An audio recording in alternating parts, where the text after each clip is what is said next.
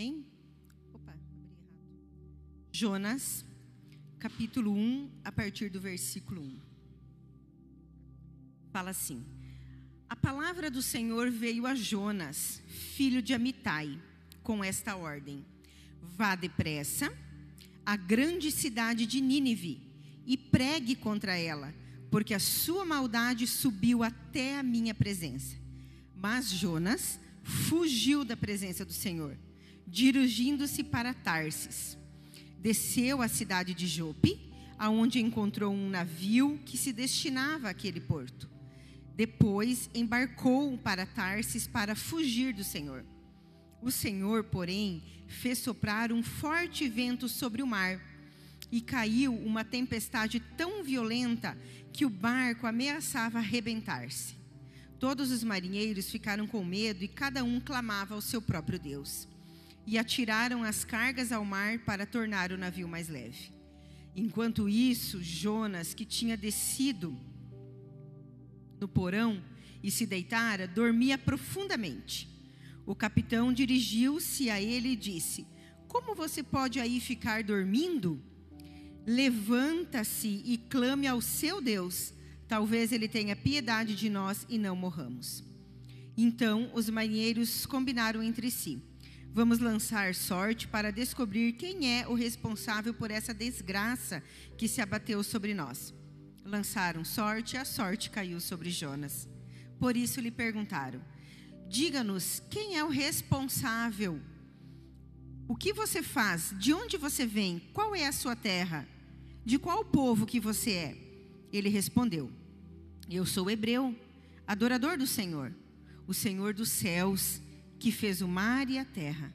Então os homens ficaram apavorados e perguntaram: E o que foi que você fez? Pois sabiam que Jonas estava fugindo do Senhor, porque já tinha lhes dito. Visto que o mar estava cada vez mais agitado, eles lhe perguntaram: O que devemos fazer com você para que o mar se acalme? Ele respondeu: Peguem-me e joguem-me ao mar, e ele se acalmará. Pois eu sei que é por minha causa que, é, que, que isto está sobre vocês. Ao invés disso, os homens se esforçaram ao máximo para remar de volta à terra, mas não conseguiram, porque o mar tinha ficado ainda mais violento. Eles clamaram ao Senhor: Senhor, nós suplicamos, não nos deixe morrer por tirarmos a vida deste homem. Não caia sobre nós a culpa de matar um inocente. Em seguida, pegaram Jonas, Jonas e lançaram ao mar enfurecido, e este se aquietou. Lá no versículo 17. O Senhor fez com que um grande peixe engolisse Jonas, e ele ficou dentro do peixe três dias e três noites. No capítulo 2, versículo 1: Dentro do peixe, Jonas orou ao Senhor, o seu Deus, e disse: Em meu desespero clamei ao Senhor, e ele me respondeu. Do ventre da morte gritei por socorro, e ouviste o meu clamor. Jogaste-me no fundo dos mares, e as correntezas formavam um turbilhão ao meu redor. Todas as tuas ondas e vagas passaram sobre mim. E eu disse: Fui expulso da sua presença. As águas agitadas me envolveram, o abismo me cercou. E a gente conhece o resto da história, né? Jonas fica ali dentro da barriga do grande peixe, que alguns falam que é uma baleia, mas a gente não sabe que peixe era, até ser vomitado na praia e vai então e obedece aquilo que o Senhor havia mandado Jonas fazer, né? Então Jonas vai lá para Nínive, Jonas 3, 1, 3 fala, né? Que ele vai para Nínive, então prega a palavra do Senhor. E o, e o que que a gente. Quem de nós aqui nunca, nunca sentiu medo? Levanta a mão quem nunca sentiu medo. Quem de nós nunca teve incertezas diante da vida com Deus? Será que alguém nunca teve? Eu já tive e tenho muitas. Quem de nós, diante de algumas coisas que Deus fala para nós, a gente fica inseguro, com medo, às vezes desesperado, como Jonas, apavorado, querendo sair correndo, dizendo: Isso não é para mim, isso é loucura, ou eu não sou digno disso, eu não tenho habilidade para isso, eu não posso fazer isso. Quem de nós já, diante do Senhor, não se comportou dessa maneira? Né? E na Bíblia, vários homens se comportaram. A gente lê as histórias, mas a, a gente gosta do final das histórias, né? Mas a gente às vezes não se atenta para o começo da história, né? Antes de Jonas, eu só quero citar um exemplo aqui de Moisés. A história de Moisés a gente conhece bem, né? Moisés foi o libertador do povo do Egito. Moisés tirou o povo que era escravo no Egito e levou para a terra que Deus falou que ia dar. Mas antes disso, um dia Moisés estava lá com suas ovelhas, com o seu gado, e ele passou para um outro lado, foi levar elas para um outro lado, que tinha mais água e tal. E de repente ele vê uma sarça ardendo, era fogo e não era fogo, mas era um anjo do Senhor. E aí o Senhor fala, Jonas, é, Jonas, Moisés, tira a sandália, que eu quero falar com você aqui. Então Deus fala para Moisés o que Deus queria dele. Eu quero, eu tô, eu tô vendo o sofrimento do meu povo. Deus fala: chegou até mim o sofrimento do meu povo e eu quero tirar o meu povo de lá. E para isso eu vou usar você. E Moisés, por cinco vezes, ele diz não para Deus. Ali naquele momento, naquele texto, se você ler Êxodo 13, 4, você vai ver. Ele fala assim: Quem sou eu para fazer isso para Deus? Ele fala: Mas quem é você, Deus? Né? Eu vou chegar lá e eles vão me perguntar: Mas quem foi que te mandou? Ele está dizendo: Mas quem é você? E ele fala para Deus: E se eles não me ouvirem, o que, que eu vou fazer? Ele fala: Eu não sei falar, eu sou gago, eu não sou eloquente. E por fim ele fala para Deus assim: Será que não é melhor o Senhor encontrar outra pessoa? Alguém melhor do que eu? Deus ira-se com Moisés e fala: Moisés, é você, criatura. Então levarão junto com você, porque teu irmão fala bem, mas eu quero usar você, Moisés. E aí aqui eu fiquei pensando hoje quando eu falei que Deus me confrontou, sabe aquela, não sei se é desculpa ou o que que a gente fala, quando Deus chama a gente para fazer algo, às vezes, né, a gente fala aquela frase assim, né, que todo crente já falou: "Ah, se você não for, Deus vai chamar outro no teu lugar". Deus falou assim comigo: "Mas e o teu chamado fica onde? Eu quero você". Nas entrelinhas foi isso que Deus falou para Moisés e Jonas: "É você". Eu quero você. Moisés falou para ele: "Acha outro para mandar no meu lugar". Jonas. Jonas se escondeu dentro de um barco, lá no porão do barco. Deus fez tudo o que fez e levou Jonas para o propósito. Levou Jonas para o chamado. Claro que a obra de Deus, ela não depende de nós. Deus vai fazer a obra dele, independente de mim ou de você. Ele vai fazer. Mas Deus tem um chamado para cada um de nós. E nós não devemos fugir do nosso chamado. E é sobre isso que eu quero falar nesta noite. Deus tem um chamado para você. Olha para a pessoa do seu lado e fala: Deus tem um chamado para você. E fala ainda mais para essa pessoa. E ele vai cumprir isso na sua vida, como fez com Jonas. Tem coragem? de falar isso? Deus vai cumprir o chamado através da sua vida, não fuja dele. Jonas não fez como Moisés, Jonas não ficou discutindo, né? Jonas simplesmente ele desobedeceu, né? Jonas ali naquele momento, ele subestimou a onipresença, a onisciência do Senhor e falou: Ele me mandou para cá e eu vou para lá. E eu vou estar tá longe e Ele não vai ir lá me buscar onde eu estou e vai me levar lá para Nínive, né? Ah, Jonas, se ele soubesse. Tinha encurtado o caminho, né? Tinha encurtado o sofrimento. Às vezes, irmãos, é mais fácil obedecer para encurtar algumas coisas. Porque quando Deus tem algo para nós, Ele vai nos buscar onde nós estamos para fazer o seu chamado ser cumprido através da nossa vida. Amém? Jonas desobedeceu, Jonas negligenciou, né? E ele pagou um preço por isso. Ele ficou três dias na barriga de um peixe. Parece isso irreal, né? Parece que não é verdade isso. Né? Como é que alguém sobrevive no fundo do mar, dentro da barriga de um peixe, por três dias? Mas sobrevive. Jonas sobreviveu. E essa história é real. Deus fala para Jonas assim: Jonas, olha, eu quero que você vá lá para Nínive, porque lá é um povo maldoso. Lá é um povo que eu preciso que a minha palavra chegue até lá, senão eu vou destruir essa palavra. Eu vou destruir esse povo. No fundo, Jonas, o que, que ele queria? Ele queria falar: ó, se eu for para o outro lugar, Deus vai destruir esse povo mesmo, porque aquele povo era inimigo dele, era inimigo do povo dele. E era um povo muito maldoso.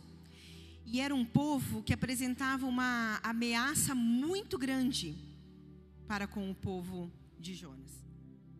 Então ele falou: Bom, se o Senhor falou que eu tenho que ir, se eu não for, ele vai destruir o povo e vai ficar tudo bem, né? Na verdade, eu acho que ele fez essa conta na cabeça dele. Destrói, acaba com o nosso problema e pronto. Não tem problema nenhum, acabou, né? Os ninivitas se acabam e a gente vive mais tranquilo e feliz. E aí Jonas resolve tomar a atitude que ele tomou e, e é o que a gente leu ali, né? Vai lá, compra uma passagem, entra no barco, causa um transtorno para todo mundo daquele barco, né? E, mas então, de repente, acontece aquilo com Jonas: ele cai no mar, o peixe engole ele, ele fica três dias lá, o peixe vomita ele na praia, e ele precisa então cumprir o seu chamado ele vai e cumpre o seu chamado. Né? Jonas, na verdade, quando Jonas fez isso tudo, ele queria atrasar a mensagem. Ele queria que fosse tarde demais. E muitas vezes a gente se comporta dessa maneira quando nós temos um chamado, né? Porque nós julgamos o chamado de Deus uma baita loucura. Não é verdade? Deus está falando para mim fazer isso é loucura, eu não vou fazer. Se eu não fizer, Deus vai agir assim, então eu não vou fazer. E aí nós achamos o chamado de Deus loucura. E aí Jonas achou o chamado de Deus uma loucura. O que, que eu vou fazer salvar um povo que é meu inimigo? Eu não. Eu não vou fazer isso. Então Jonas queria atrasar aquela mensagem, né? Ele realmente ele achou se ele não pregasse, o povo seria ia receber livramento da, da daquele povo. Né? Então, nós não devemos fugir do nosso chamado com as pessoas. Nós temos um chamado. Deus quer nos levar a falar dele para as pessoas. Deus quer nos levar. E eu digo para você que às vezes é muito mais fácil você falar para alguém supostamente com uma vida tranquilinha do que você falar para alguém que tem uma vida muito complicada, porque aí você vai ter que se envolver demais com essa pessoa, você vai ter que você vai ter que gastar seu tempo, você vai ter que sacrificar, você vai ter que sair da sua casa, você vai ter que ir para alguns lugares, você vai ter que ter uma agenda diferente. Aquilo que nós falamos aí nos outros cultos né, a gente não vai querer se envolver muito. Então, porque isso dá trabalho, daria trabalho para Jonas. Né? Jonas teria que viajar por uma outra cidade, Jonas teria que entrar no meio de um povo muito maldoso, muito ruim, um povo incrédulo, e isso daria trabalho para Jonas. Jonas não queria trabalho. Seria mais fácil Jonas ir para um lugar onde todo mundo de repente um dia ouviu falar de Jesus, aonde todo mundo de repente estava com alguma necessidade, que seria muito mais fácil falar e a pessoa já aceitaria aquela mudança de vida, mas não entrar numa cidade onde tinha um povo rebelde, incrédulo, ímpio, um povo maldoso. E às vezes nós nos comportamos assim. Não queremos ser usados por Deus aonde Ele quer que nós sejamos usados. E nós fugimos do chamado de Deus. E muitas vezes também nós temos um chamado, muitas vezes não, nós temos um chamado para com a nossa própria vida. Jonas, ele não foi só engolido pelo peixe. Jonas ficou três dias dentro do peixe né? Passando por uma agonia profunda de estar lá, dentro daquele peixe, né? E muitas vezes nós nos enganamos, sabe como? Pensando que fugir de Deus e fazer a nossa própria vontade é o certo. E nós fugimos de Deus, muitas vezes para fazer a nossa própria vontade. E por muitas vezes, por causa disso, a gente passa por uma agonia profunda, por rejeitarmos as bênçãos da sua graça. Sabe, irmãos, a gente sempre fala aquilo que a gente planta, a gente colhe, e isso é uma realidade. Você não planta laranja e colhe limão. Muitas vezes nós fizemos as coisas de tal forma que de repente nós estamos vivendo algumas situações e a gente se pergunta: meu Deus, que provação é essa? Às vezes não é provação, irmãos, é só colheita. E nós não estamos lembrando que nós colhemos. Muitas vezes não é o inimigo agindo na nossa vida. Muitas vezes é o que nós estamos colhendo daquilo que a gente plantou lá atrás.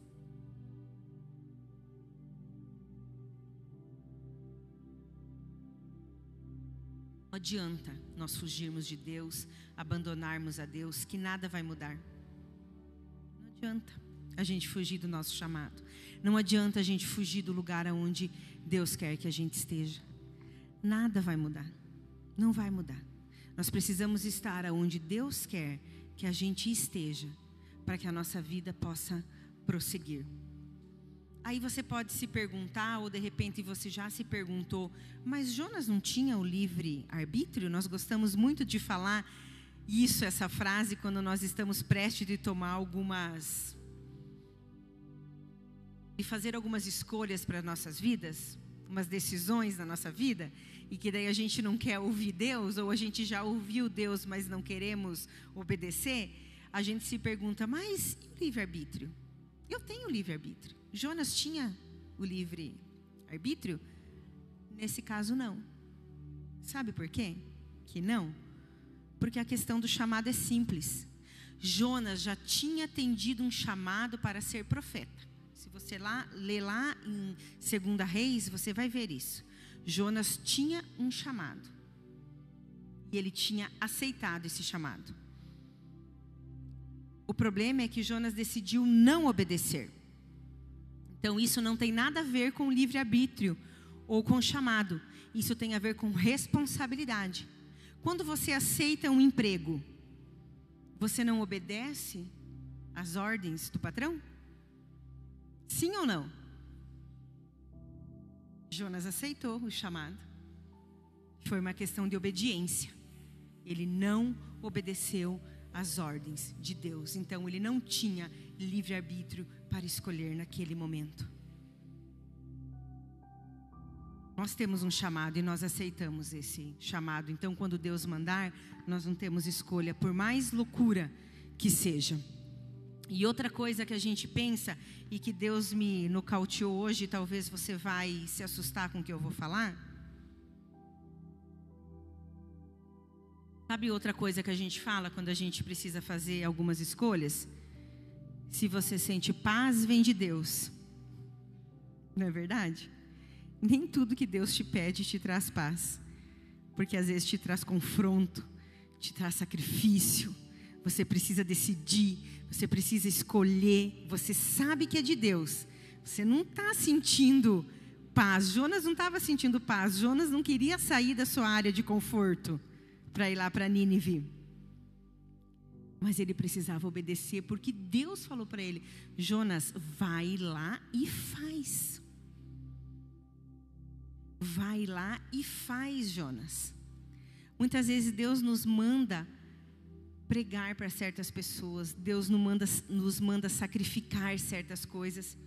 E nós, por não sentir paz, usamos essa desculpa. Não que o que vem de Deus não nos faz sentir paz, faz sim, não me entenda mal. Eu estou falando nesse caso específico.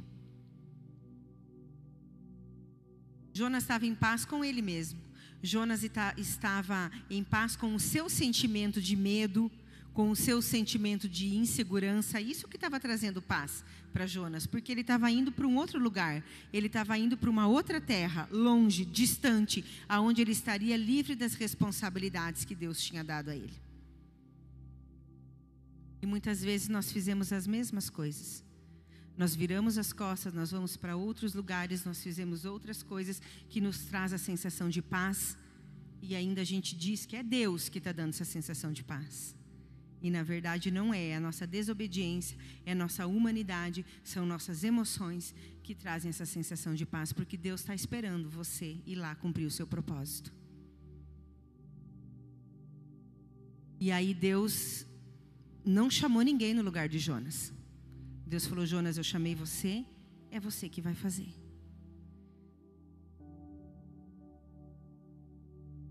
Eu chamei você e é você que vai fazer. E eu vou te buscar onde você estiver, Jonas. Seja no fundo do, do barco, seja na barriga do peixe, seja lá no profundo do mar.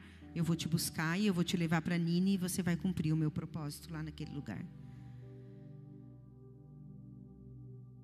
Mesmo que ele não quisesse, a misericórdia de Deus precisava alcançar o povo de Nínive. Ele levou Jonas e fez essa misericórdia de Deus alcançar aquele povo. Você já pensou aí no seu lugar, ou se não, em quantas vezes você já fugiu de algo que Deus pediu para fazer? Não vou pedir para você levantar a mão, mas eu sei que talvez você está lembrando agora de quantas vezes você fugiu de algo que Deus pediu para você fazer. Fica pensando aí, fica lembrando, anota aí. O que, que Deus pediu para mim fazer que eu não fiz? O que, que Deus falou para mim? Onde Deus me mandou ir que eu não fui? O que, que Deus mandou eu falar que eu não falei? O que Deus quer de mim? Que eu ainda não fiz? Estou me escondendo aonde? Onde eu estou agora? Estou escondido da presença de Deus? Salmo 139, 7 fala: Para onde poderia eu escapar do teu espírito? Para onde poderia fugir da tua presença? Não há para onde nós fugirmos da presença de Deus. Não há lugar que a gente possa se esconder, se esconder da presença de Deus. Não tem um lugar. Não tem um lugar. Enquanto ele fugia de Deus, do Senhor, ele esqueceu de coisas muito importantes que nunca deveria ter esquecido e que nós também não devemos nos esquecer. Primeiro, ele pensou que se fugisse de Deus, ele não teria mais que obedecer às ordens de Deus. Segundo, que era impossível fugir da presença de Deus. Jonas esqueceu de quão persistente Deus é. Talvez Jonas ele fugiu daquele chamado não só porque ele não quisesse que o povo recebesse a misericórdia de Deus, mas talvez porque ele ficou com medo de falhar. E talvez a gente foge do chamado de Deus porque nós também temos medo. Medo de falhar, medo de o que vão falar de mim, medo das críticas, medo que essa obediência vai exigir de nós muito sacrifício. Porque nós imaginamos quão caro às vezes é obedecer a Deus. Mas por estar fora da presença de Deus, o preço pago por Jonas foi muito maior.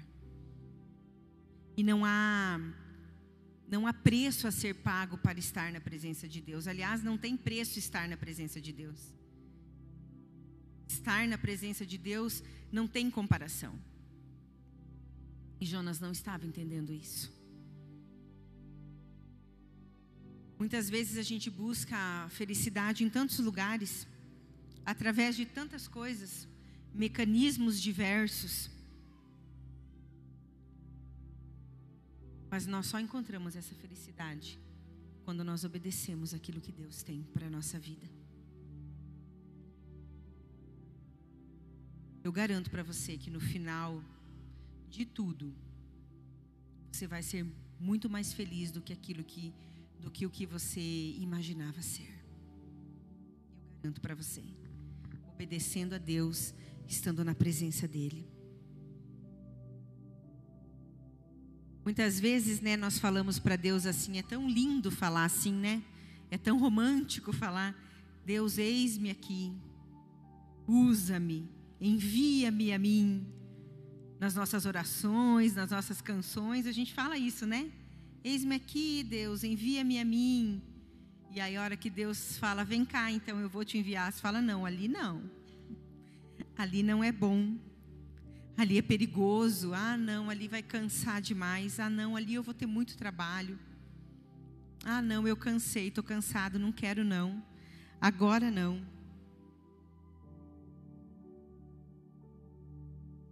Não é assim que a gente faz? A gente romantiza o Evangelho, né? A gente romantiza a vida com Deus. Ela não é romântica, ela é simples e prática. Então, quando você falar, Senhor, eis-me aqui, envia-me a mim, tenha certeza que Ele vai falar, então eu vou te enviar mesmo. Eu vou te enviar. Só que muitas vezes Ele, ele nos chama para falar aquilo que Ele quer fazer e a gente nem vai para a presença dEle, a gente nem ouve, a gente já se esconde. A gente já foge da presença, porque a gente sabe que vai ser uma baita loucura e, e nós não queremos fazer. Nós desistimos muito fácil. A experiência que Jonas teve com Deus, ela nos ensina algumas coisas. Que é impossível escapar da presença de Deus, é impossível escapar da tarefa que Deus dá, é impossível fugir do amor de Deus, e é impossível entender a profundidade, altura e largura do amor de Deus. É impossível.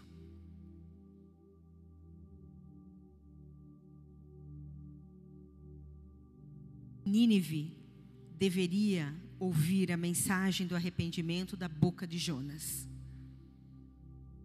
Por isso que Jonas teve que ir para Nínive. Tem muita gente precisando ouvir da sua boca a mensagem que Deus quer transmitir. Amém? Tem muita gente precisando ouvir da sua boca a mensagem que Deus quer ouvir. Não cale-se, não fuja.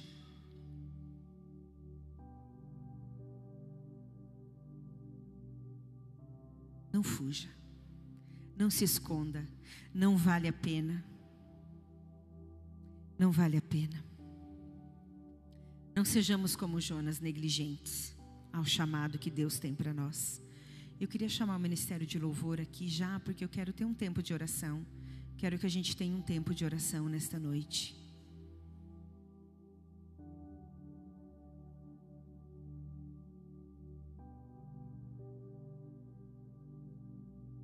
O chamado bíblico, presta atenção nisso. O chamado bíblico não é algo que Deus vai nos revelar. O chamado bíblico já está ordenado na Bíblia. Às vezes a gente fica esperando, né, Deus revelar, mostrar qual é o chamado, né? O chamado bíblico, o chamado para nossa vida já está ordenado.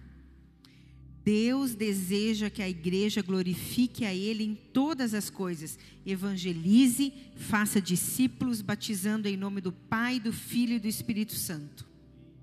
Esse é o chamado que nós temos. Muitas vezes a gente fala, mas eu não sei fazer nada, que chamado eu tenho? Sim, esse é o chamado principal e o primeiro da Bíblia. Que você fale daquilo que Deus é na sua vida. Eu não lembro se foi na última célula lá em casa ou antes dessa, eu falei sobre isso. Muitas vezes a gente fica contando com nossas habilidades, fica esperando ter habilidade ou esperando o momento certo para falar, enquanto Deus só quer que a gente fale aquilo que Deus já fez na nossa vida aquilo que Deus já fez na nossa vida e transformou a nossa vida, se foi suficiente para nós, é suficiente para alcançar qualquer pessoa. Você não precisa ter um, um curso de teologia, você não precisa ter um curso de estudo bíblico, você não precisa ser um orador, você não precisa ser um mestre para falar do amor de Deus muitas vezes chegam muitas e muitos ao nosso lado e falam: Olha, eu estou com um problema aqui, eu estou com um problema ali, e nós às vezes não conseguimos falar: Eu tenho a solução para você, simples e clara. Jesus pode transformar a sua vida. Jesus transformou a minha vida, Jesus me resgatou. Jesus me deu a salvação, Jesus mostrou o quanto me ama, Jesus cuidou de mim, sarou minhas feridas. E Ele quer fazer isso com você. Essa é a mensagem que você tem que passar. Mas eu não sei falar. Claro que você sabe falar. Você não sabe falar daquilo que Deus fez na tua vida? Sabe falar sim.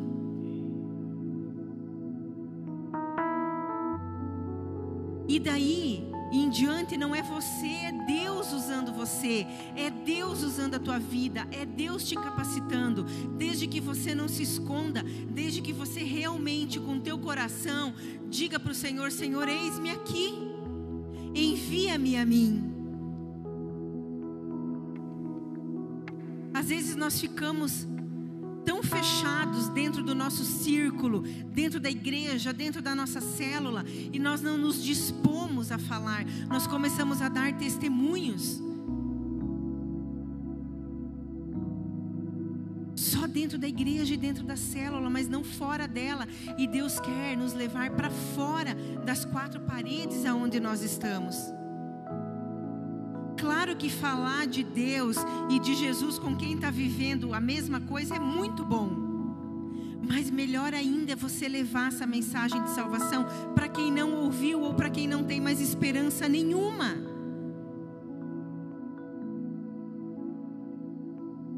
Sabe, irmãos, a gente não pode perder nenhuma oportunidade. Ontem eu senti vergonha de mim mesma. Num casamento que nós fomos ontem, encontrei uma pessoa que eu nem sou amiga, eu conheço ela. Conheço ela da sociedade. E eu fui lá dar oi para ela. No final da nossa conversa, sabe o que, que ela me falou? Você ainda está fazendo culto? Eu disse, como? Ela falou, você ainda está fazendo culto? Eu falei, sim. Me convida para ir? Gente, eu queria morrer de vergonha. Morrer de vergonha. Quantas vezes eu já encontrei ela e pensei: não, eu não vou chamar, ela não vai aceitar. E ela me pediu para mim convidá-la. Quantas pessoas estão com essa expectativa a seu respeito? Quantas pessoas só estão esperando um convite? E nós muitas vezes negligenciamos isso com uma desculpa qualquer. Eu não sou bom para falar, eu não sei falar. Não, ele não vai querer ouvir. Mas eu vou falar o quê? E ela ainda falou mais para mim: eu acompanho você nas redes sociais. Eu me envergonhei de mim mesma. Gente não pode perder as oportunidades que nós temos. Sabe aquela frase, o não eu já tenho? É isso aí, o não nós já temos. Se a pessoa disser não para você, vai mudar alguma coisa? Não. Agora, e se ela disser sim? Se ela disser sim, sabe por quê? Porque não é você, é o propósito de Deus está atrás disso tudo. Não é você, é Deus. Porque nós realmente, nós não temos nada que atraia, mas Deus tem. O mesmo que atraiu você a Deus, é o mesmo que essa pessoa está precisando. Você já parou para pensar nisso? Mesma necessidade que talvez você tenha é a mesma necessidade ou maior que essa pessoa está tendo. E ela te conhece e ela sabe que de você pode vir algo. E você de repente se cala, porque acha que o ambiente que você está não é um ambiente para falar, que a pessoa não vai receber bem. Aceite o seu chamado. Deixe o seu chamado fluir. Deixa Deus usar você. Deixe o seu chamado usar você. Amém? Eu queria que você se colocasse de pé.